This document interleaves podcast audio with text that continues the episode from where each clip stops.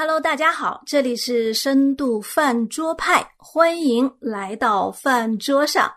那今天跟海伦在一起的呢，仍然是两位嘉宾。我们呢要继续探讨上一期跟大家一起聊的关于收养这个话题。那还是先跟他们打声招呼。你好，恩惠。你好，海伦。还有一位是潘老师。你好，潘老师。主持人好，各位听众好。大家好，啊，呃，我们这个收养这个话题啊，听起来非常的呃沉重，好像呃蛮有文化的。上一期我讲到我们要聊一个关于文化的话题，所以呢，呃，我们整个的气氛呢是比较深入和比较有思考性的。那在上一期呢，我们讲到了这个在整个世界历史当中，特别是有一个点啊，就是在罗马时期，耶稣基督建立教会以后。真正的带出了对呃生命的尊重这样的一个概念，使得教会成为收养弃婴这样的一个团体。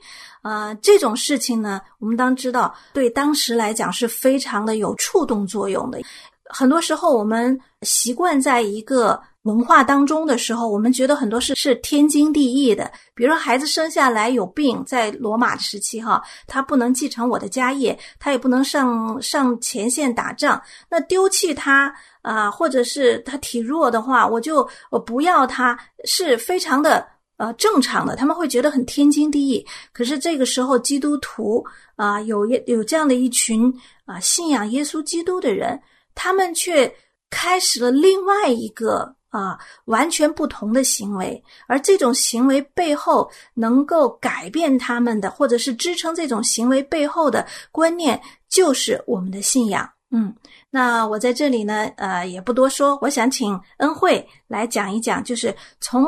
基督信仰的角度来看，呃，这种收养它是怎么产生的这种收养的观念的。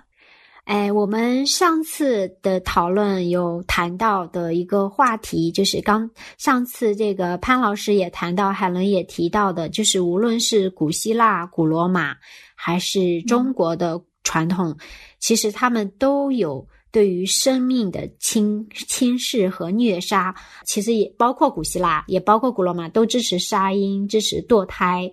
嗯。当然，潘老师也有讲到这个商业契约社会带来的与基督教伦理结合产生的对于生命权的尊重，哈，对。但是从他们的文化本身来说，其实啊，就是有一位这个杂文写作家啊，叫易大奇啊，他评价中国文化，我觉得对于其他的文明体也适用的。他说中国文化是沙子文化，嗯，他。确实，背后带来的是这种对生命的轻看啊。那反观啊，基督教的世界，我会想到，呃，在这个创世纪当中啊，神与亚当立约啊，当然也包括跟啊这个亚伯拉罕立约，跟挪亚立约，其实有谈到生养众多的。神的教导啊，神的诫命啊，呃，就像我们谈到的，神赐儿女、赐产业给我们啊，那嗯，它是被这个我们称为文化使命啊，就是基督徒的在地上的一个文化使命，要生养众多，遍满地面，治理这地啊，涉及到的是啊，这个回应上帝对我们的呃呼召，我们要啊，在这个世上啊，生养神。所赐的产业其实是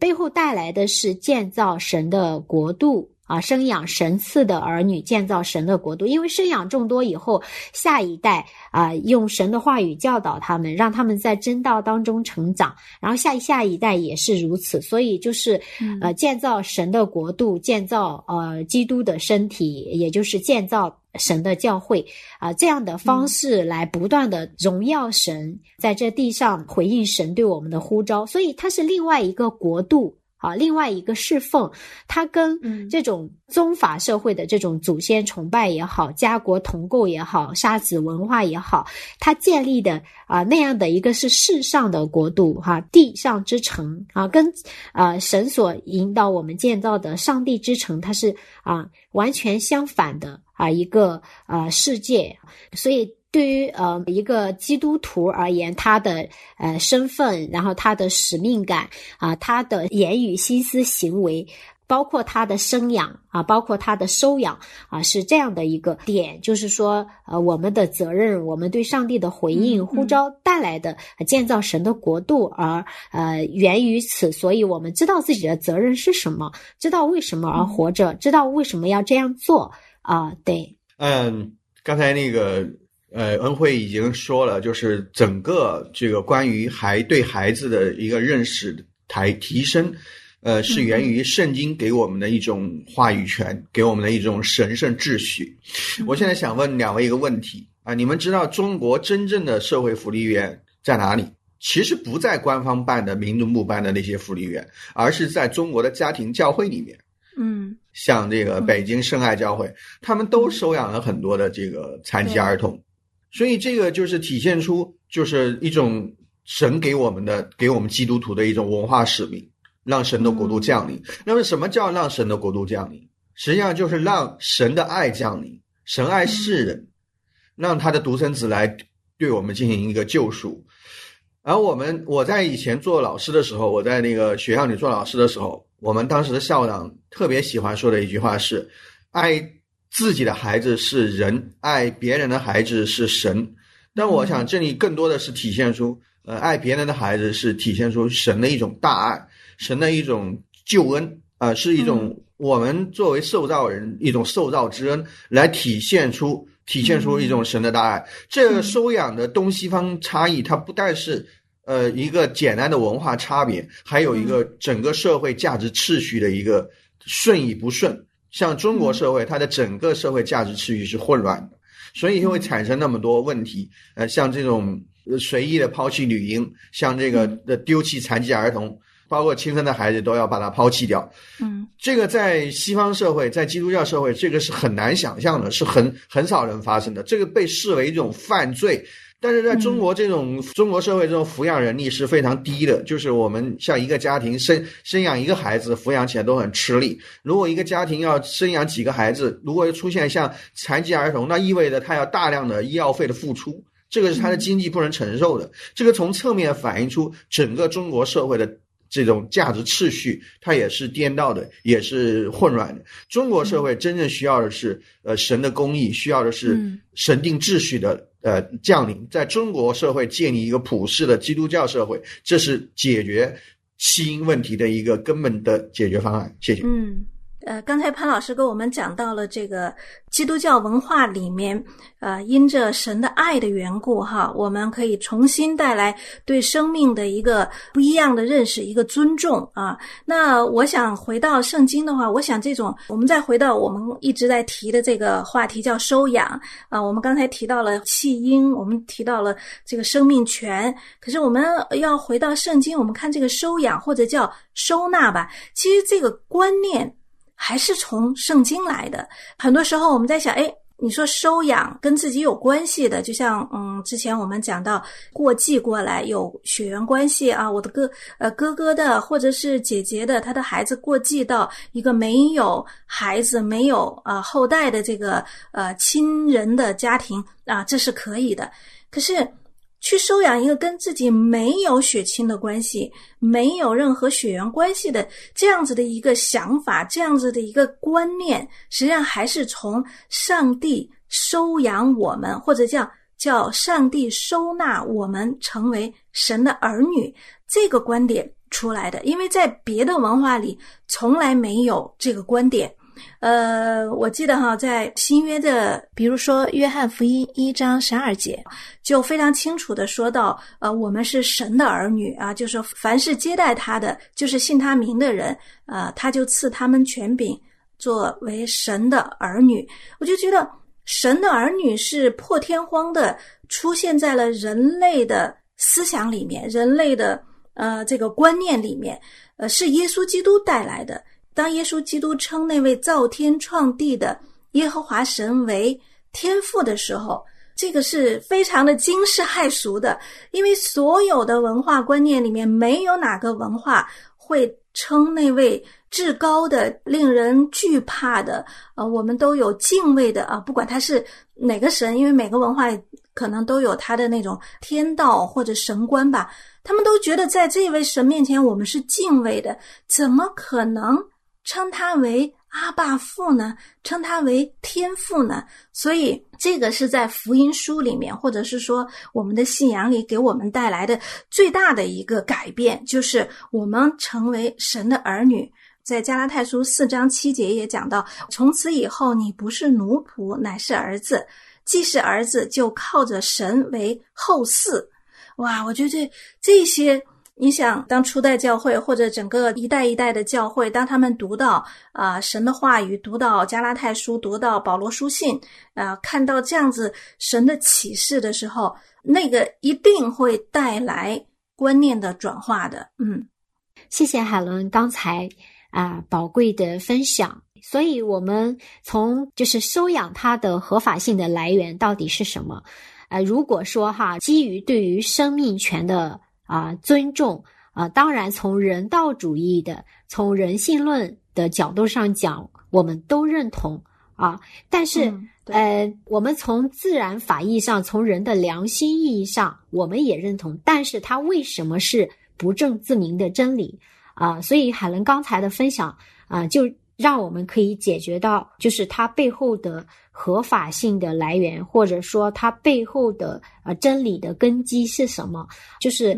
从我们基督教的观念当中，我们每一个人都是神所收纳的养子，这就意味着我们每一个人的身份都是养子的身份，都是被这份天赋的爱、父神的恩典。所啊接纳的、所爱的、所笼罩的、所呃这个领导的，所以从这个意义上讲，才有对生命权的尊重啊。若非如此的话，呃，其实我们就很难说得通为什么它的基础是啊尊重生命权。对，所以啊，因为我们每一个人都是被这份超越的恩典、超然的。的恩典领导，像刚才海林所讲到的，像天上的神啊，在任何的这种宗教性的人的眼光当中，他都是呃这个至尊的、这个荣耀的、至高的、威严的，让我们觉得凛然不可犯的。他竟然是如此的有怜悯，如此的慈爱啊，有慈父的心肠。让我们不是做奴仆，是做儿子。意做儿子意味着，儿子有继承权，儿子啊是可以继承父的家业啊。儿子就不是浪子，就不用在外面漂泊浪荡、流浪，他是有家的啊，有爱的，有温暖的。呃，因为是如此的话，既然我们每个人都蒙受了大恩，蒙受了如此大的恩惠啊，被接纳，所以。我们看待其他呃的这个生命的时候，我们是不一样的啊，我们是对，也是怀着这样的慈父的心肠去看待的，对，所以这是这一个它背后的成因。当然，这个也有讲到说，这个生养呢，呃，就像刚才讲到建造神的国度，就是不只是肉身意义上的，它也是灵性上的，就是灵魂层面的一个收养。其实爱惜这个。孩子的生命，不管他是啊这个健康的还是残缺的，不管他是什么种族的啊，也不管他是智力上的有怎样的呃，他都是呃生命如此的宝贵，因为他灵魂宝贵。就像这个福音当中的生养，这个保罗对提摩太说：“我儿提摩太，我在福音里生了你。”所以就是一个基督徒，他传福音给啊一个人，让他。这个认识神，他重生，他得着了新的生命啊，就意味着是在福音里他被建造、被生出来啊，所以就他背后看待的是人的灵魂的宝贵。我刚才听到两位分享啊，感慨颇深。嗯，我为什么要这么说？这个收养它更多的体现的出是一种嗯精神上的一种遗产。为什么这么说呢？因为人都是神收养的。我从啊，约翰福音的第一章的第十到十二节，我们就能看出圣经中是这样讲的。呃，他在世界，世界也是借着他造的，世界却不认识他。他到自己的地方来，自己的人倒不接待他。凡接待他的，就是信他的人，他就赐他们权柄。做神的儿女，所以从这个圣经的话语权，我们可以看出来，就是我们人都是因为信了基督而接受了被神的收养。这种收养，它不是单单的是从血缘关系上来讲，而是从一种属灵上的灵魂意义上的一种收养。因此，我们可以把收养跟自己没有亲缘关系的孩子，他不是作为我们的一种血缘继承关系的一种遗产，它是我们精神的一种产业啊，是我们的一种精神遗产。那所以呢，这个收养的背后，它是体现出人类属灵的一种精神遗产。我们知道一件事，你像那个现在呃被美国家庭收养的中国的儿童，包括残疾儿童，他们在美国家庭中生活的都怎么样？对，我们还看到那个双目失明的学会了弹钢琴，啊，手臂有残疾的学会了呃轮滑，学会了那个骑自行车。他在生活中取得一一点点小的进步，那都是受到养父母们的一种关爱赞赏。这种养父母和养子女之间的这种关系的缔结，它不单单是一种呃，我们从华人意义上来讲，它是有一种那个呃血缘上的子女才能算是自己的子女，它不是单单的建立在这个基础上面的，它是建立在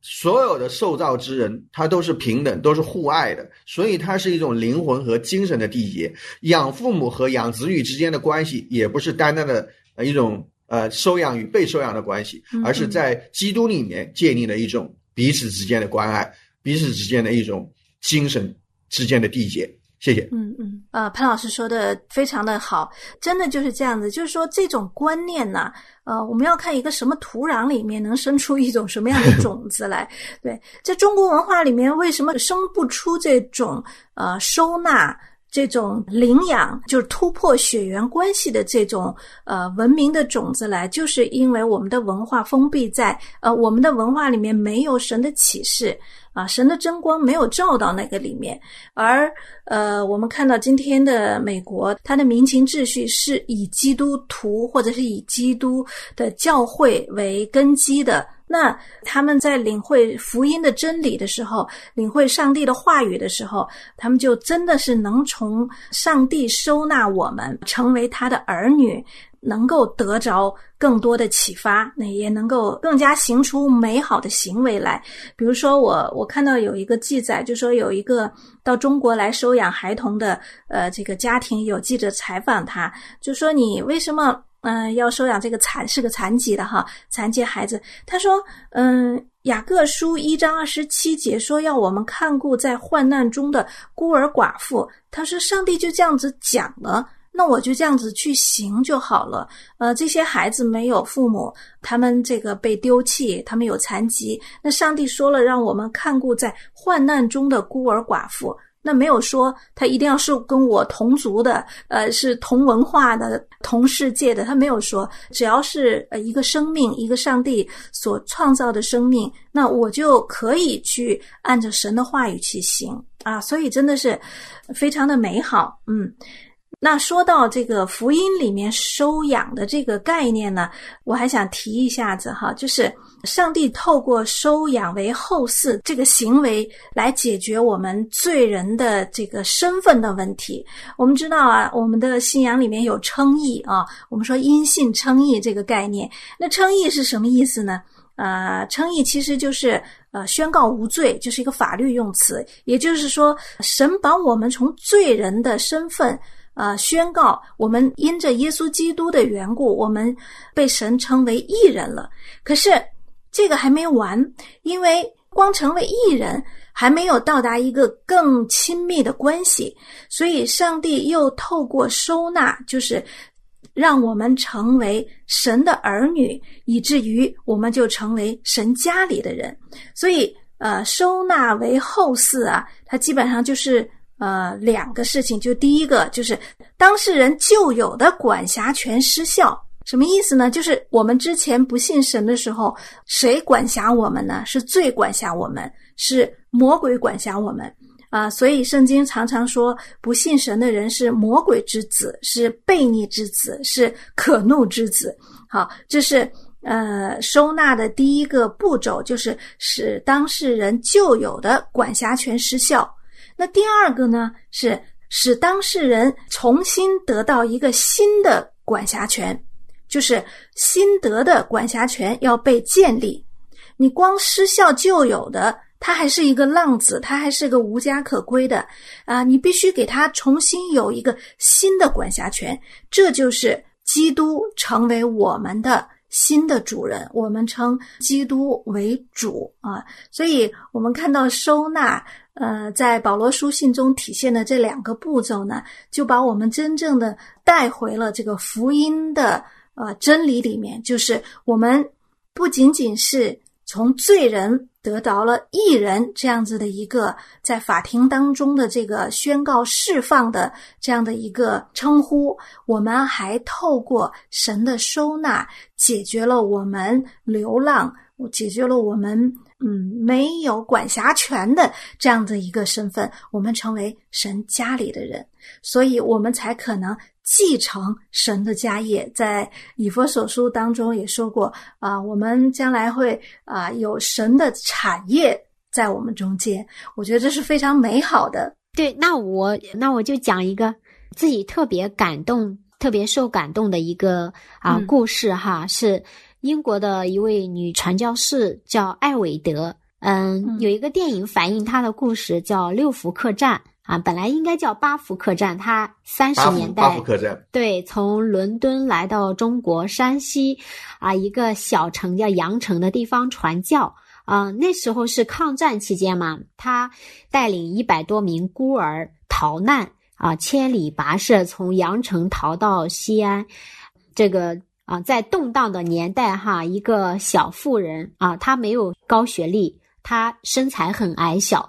但是她生命当中体现出很强大的这种坚韧，这种对灵魂、对生命的负担，这种爱心，这种接纳。呃，他在五十年代以后。到了台湾，成立了这个孤儿院，继续收养孤儿。所以他是一个传教士，但是他是用这样的方式来啊，这个看顾这个幼小的生命，就像海伦讲到的，看顾在患难中的孤儿寡妇，这种行公益、好怜悯，呃，这样的美好的见证啊，美好的福音当中的救赎的叙事、收养的叙事，是极大的来。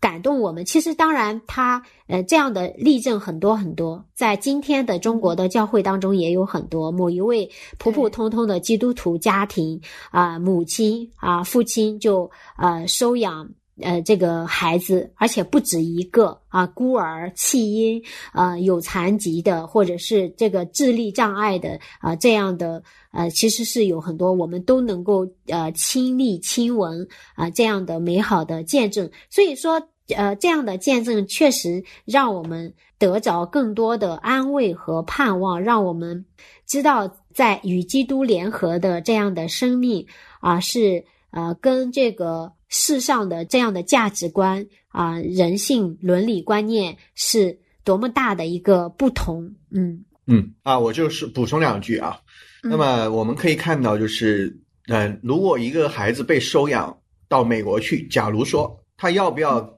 跟那个以前的亲生父母再来这个认亲呢，就是在中国这个收养的儿童中曾经发生过，我觉得是不用，因为我们知道这个你的养父母给你的就是整个，包括比你亲生父母更多的爱，我个人觉得是不要再回去找这个认亲的这种事情了，这个也是中国传统文化中的一个不太好的东西。因为哪里有爱，哪里就是你的家。你不要去再去认自己的以前的亲生父母了，还要花力气去找这个亲生父母，我觉得是没有必要。第二个呢，我是想讲，就是欧洲当时早期中世纪最早的儿童福利院，它也是从教会里出来的，所以体现出主的灵在哪里。那么人其实像被遗弃的女婴，呃，残疾儿童，他们也是神的产业，所以人就是神的最大的产业。